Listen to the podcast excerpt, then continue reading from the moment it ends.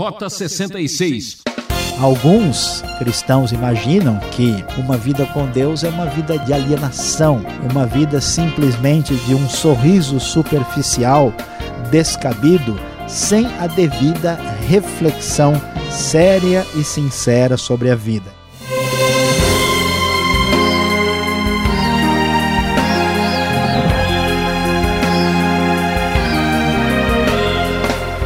Você não pode perder o programa Rota 66 de hoje. Vamos tratar de um assunto de vida e morte. A poesia do livro de Salmos nos convida a uma profunda reflexão. Será que a vida tem sentido? Esse é o tema da aula do professor Luiz Saião, que examina o Salmo 49. O que vale não é o quanto se vive, mas como se vive. Muitas pessoas já tentaram entender o sentido da vida Indira Gandhi, por exemplo, foi mais criativa quando disse que a arte da vida consiste em fazer da vida uma obra de arte. É, para viver todos nós somos artistas, não é mesmo? Fique agora com as palavras do professor Luiz Saião. Eu, Beltrão, estarei junto com você. Rota 66, caminhando pelo livro de Salmos e hoje nós já estamos chegando ao Salmo de número 49. E o tema de nossa abordagem hoje será: Será que a vida tem sentido? O Salmo 49 para o mestre de música também é um salmo dos coraitas. E este salmo é diferente da maioria dos poemas do saltério. Este salmo, na verdade, é um salmo sapiencial, é uma espécie de mensagem, uma espécie de reflexão. E o teor, a maneira como o salmo expressa o seu ensinamento, é semelhante ao tipo de questionamento que vamos encontrar no livro de Eclesiastes. E o salmo então começa de maneira muito surpreendente, até porque ele vem ah, logo depois do salmo 48, que junto com 47, com 46, que são salmos de expressão de muita alegria e de uh, confissão de segurança, de asseveração do poder de Deus. E o Salmo 49 aparece como um salmo muito reflexivo, pensando um pouco mais sobre a realidade das limitações do ser humano, mais voltado para uma crítica da segurança que o homem poderoso tem em si mesmo. E ele então começa dizendo o seguinte: Ouçam isto, vocês, todos os povos, escutem, todos os que vivem neste mundo. Gente do povo, homens importantes, ricos e pobres igualmente. E aqui começa então o discurso. A minha boca falará com sabedoria, a meditação do meu coração trará entendimento inclinarei os meus ouvidos a um provérbio, com a harpa exporei o meu enigma.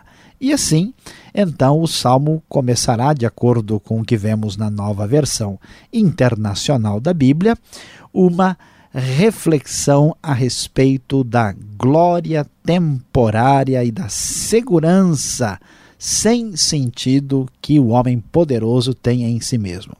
E diz o texto no verso de número 5: Porque deverei temer quando vierem dias maus, quando inimigos traiçoeiros me cercarem, aqueles que confiam em seus bens e se gabam de suas muitas riquezas? Homem algum pode redimir seu irmão ou pagar a Deus o preço de sua vida, pois o resgate de uma vida não tem preço. Não há pagamento que o livre, para que viva para sempre e não sofra decomposição. O salmista começa a pensar com profundidade e pensa naquilo que é de fato a sua maior riqueza, o seu bem, o seu valor mais extraordinário. Ele diz: Por que, que eu devo temer quando os poderosos se voltarem contra mim? Eu preciso lembrar com bastante clareza e nitidez que dá, nada é mais precioso do que a vida. Ninguém é capaz de devolver a vida. Isso é realmente o que tem valor. E então ele pensa no poder assustador, limitador, que é o poder da morte. E assim ele passa a refletir sobre o impacto da morte no ser humano. Pois todos podem ver que os sábios morrem, como perecem o tolo e o insensato, e para outros deixam seus bens. Seus túmulos serão suas moradas para sempre, suas habitações de geração em geração, ainda que tenham dado seus nomes a, a terras.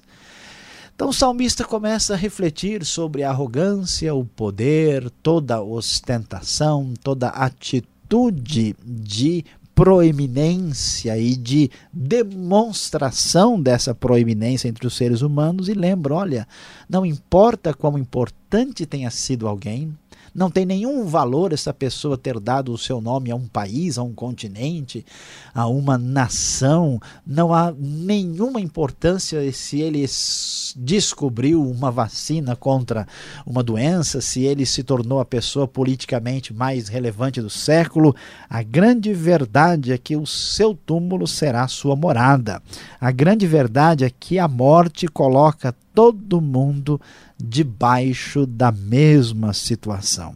E ele então prossegue de uma forma um tanto até taciturna, questionando, parece um poeta romântico do século XIX. Ah, ele diz: o homem, mesmo que muito importante, não vive para sempre. É como animais, como os animais que perecem. Este é o destino dos que confiam em si mesmos dos, e dos seus seguidores, que aprovam o que eles dizem. E aqui nós, naturalmente, precisamos fazer algumas considerações. O salmista está dizendo: olha, da mesma forma como os animais morrem, o ser humano morre também.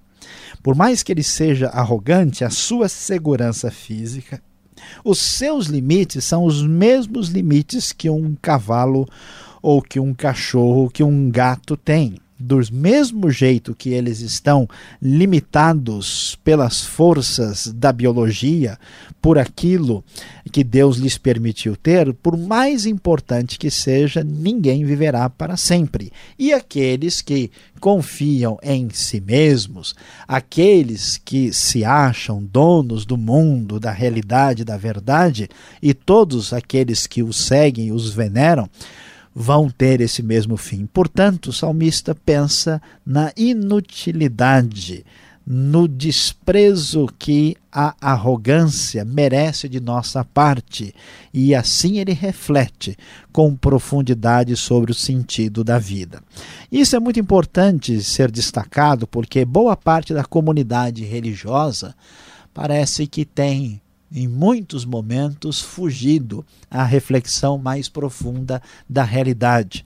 Alguns cristãos imaginam que uma vida com Deus é uma vida de alienação, é uma vida simplesmente de um sorriso superficial, descabido, sem a devida reflexão séria e sincera sobre a vida. É surpreendente, é extraordinário que o livro de louvor, o livro de Cântico, o livro do templo do Antigo Testamento, é um livro que traz como música para ser cantada pelo coral do templo uma reflexão profunda sobre o sentido da vida, sobre a força da morte e sobre a inutilidade da arrogância humana. E o texto então ainda prosseguirá dizendo mais palavras de sabedoria para a nossa reflexão. O texto nos falará a partir do verso 14 o seguinte: Como ovelhas estão destinados à sepultura, e a morte lhes servirá de pastor. Pela manhã, pela manhã os justos triunfarão sobre eles, a aparência deles se desfará na sepultura, longe das suas gloriosas mansões. Mas Deus redimirá minha vida da sepultura e me levará para si. O salmista fica muito pensativo sobre o aparente poder dos perversos e lembra que, além deles serem infinitos, eles serão atingidos de maneira surpreendente pelo poder da morte, como ovelhas, ou seja, sem nenhuma proteção, sem possibilidade de reação, estão destinados à sepultura. Pela manhã, isso significa logo em seguida, a ideia é de uma morte imediata, os justos triunfarão sobre eles.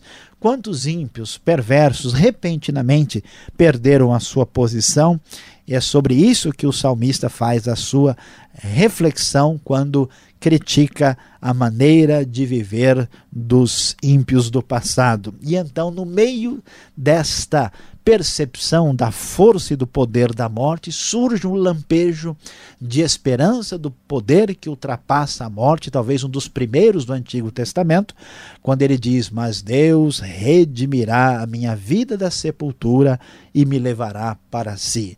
Pode bem ser uma expectativa de ser libertado da morte antes do tempo ou mais provavelmente os primeiros lampejos da esperança da ressurreição no Antigo Testamento. E então, que lição prática no meio do salmo nós vamos observar o salmista apresentando. Ele nos diz, para mim, para você, para aqueles que ouvem esta mensagem, não se aborreça, diz o verso 16 na NVI, quando alguém se enriquece e aumenta o luxo de sua casa pois nada levará consigo quando morrer, não descerá com ele o seu esplendor. Quantas vezes você já foi tomado de inveja, de ciúme, de aborrecimento, quando vê alguém aumentar o luxo de sua casa, vai trocar o lustre, vai colocar um acabamento especial, o portão tem que ser do último tipo. Será que a janela de marfim ficaria bem?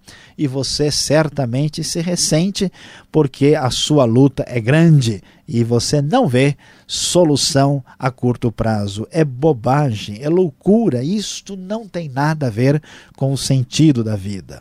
E o texto vai prossegue, embora em vida ele se parabenize, todos o elogiam, pois você está prosperando.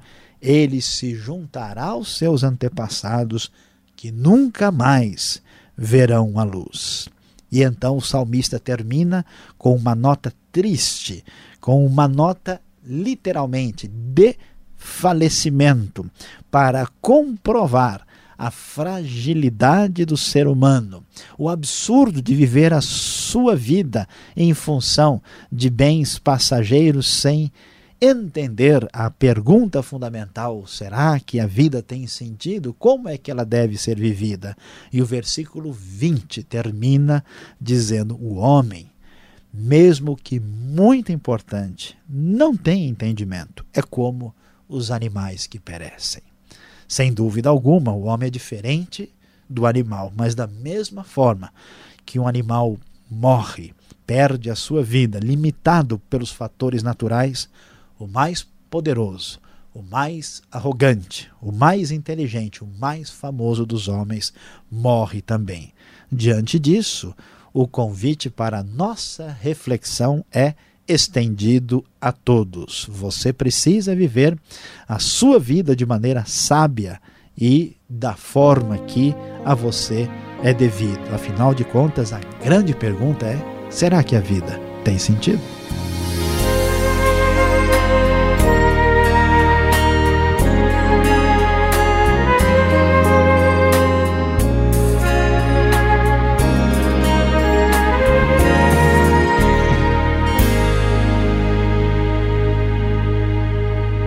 Você está acompanhando o programa Rota 66, o caminho para entender o ensino teológico dos 66 livros da Bíblia. Esta é a série Salmos, hoje estudando o Salmo 49. Tema de nossa reflexão: Será que a vida tem sentido? Rota 66 tem produção e apresentação de Luiz Saião, criação e redação Alberto Veríssimo, locução de Beltrão. Participe! Escreva Caixa Postal 18.113, CEP 04626-970 São Paulo, capital. E-mail rota66 arroba transmundial.com.br. Não faz sentido você ficar com dúvidas. Vamos às perguntas.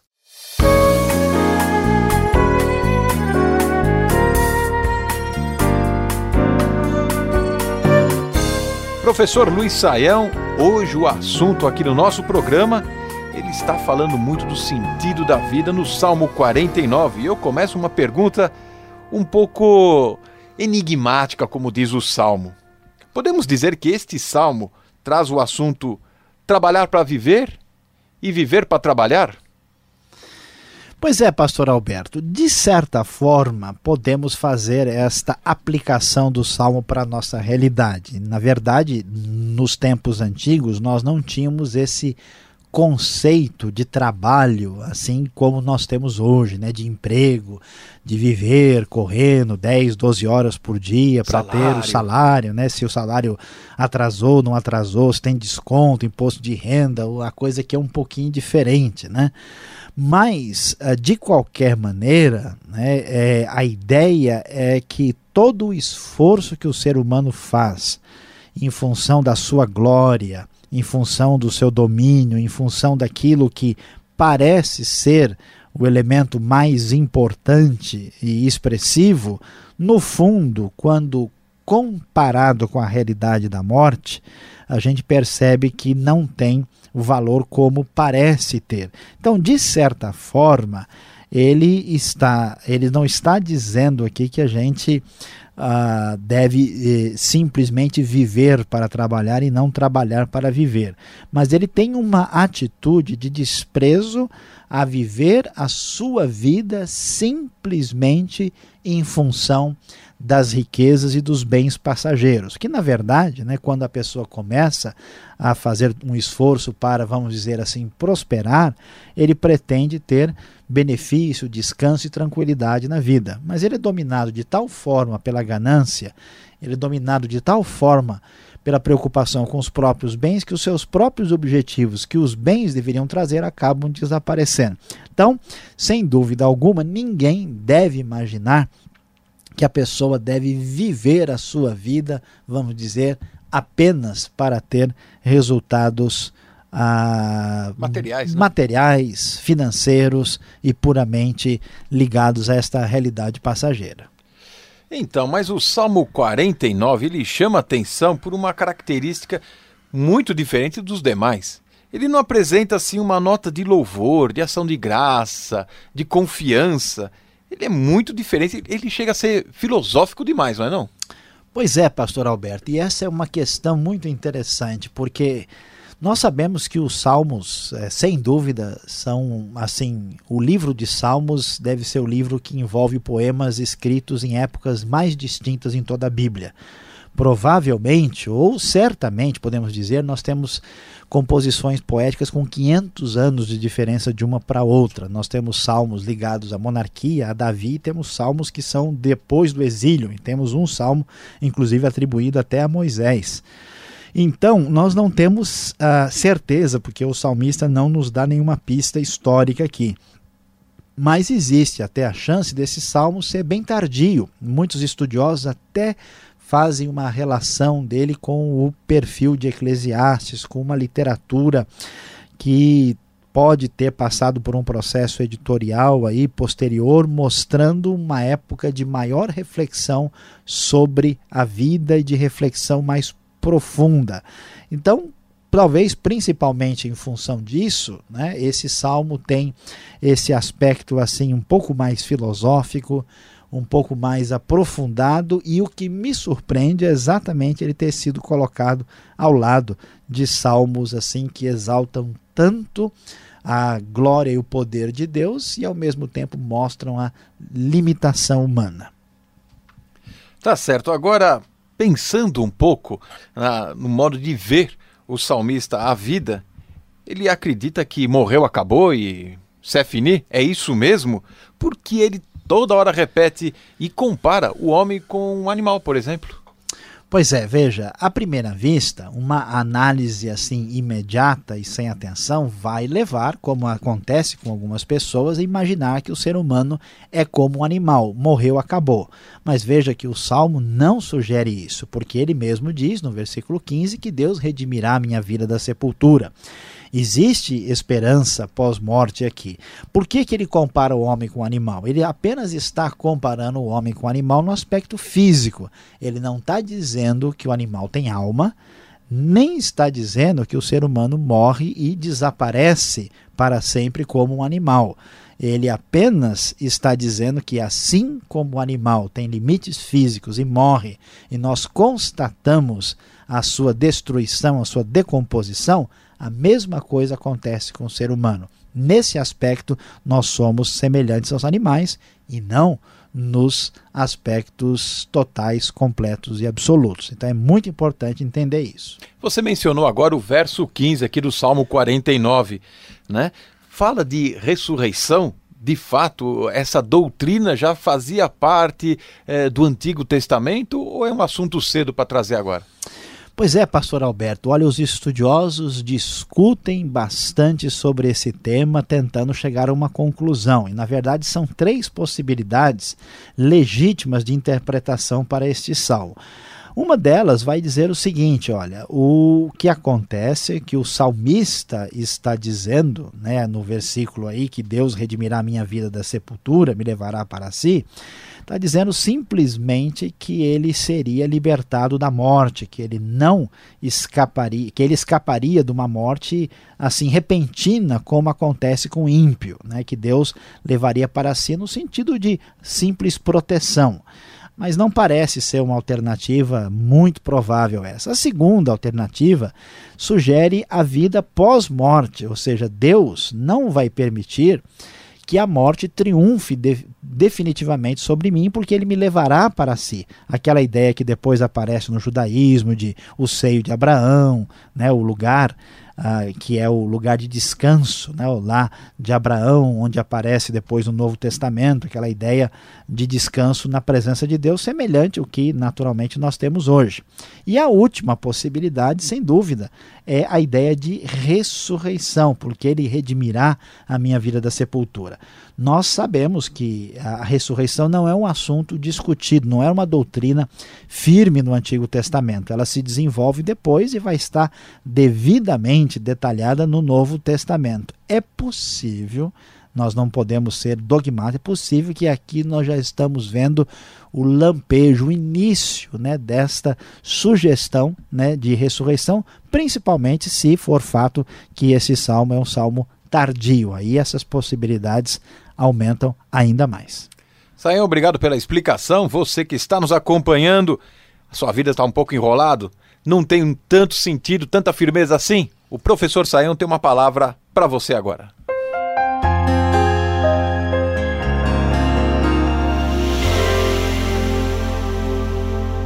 Hoje você acompanhou conosco aqui no Rota 66 a bela melodia do Salmo 49.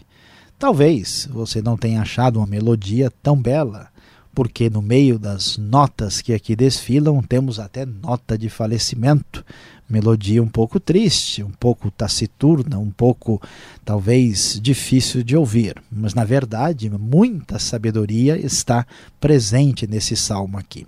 O grande enigma, o grande mistério é como é que esse salmo de tanta reflexão profunda sobre a vida e a morte aparece logo depois de dois, três salmos de louvor e de exaltação do poder e da grandiosidade de Deus. Preste bem atenção.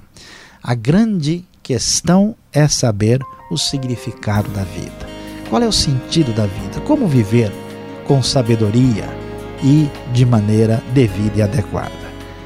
Saiba que quem conhece a Deus e quem conhece o ser humano sabe de fato o sentido da vida.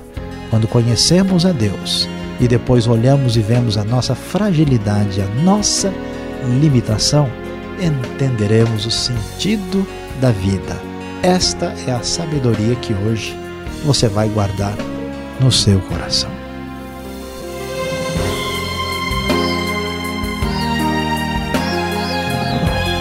Assim encerramos mais um Rota 66. Eu, Beltrão, volto nessa sintonia e horário Rota 66 é uma realização transmundial. E não esqueça, visite o site transmundial.com.br e aquele abraço.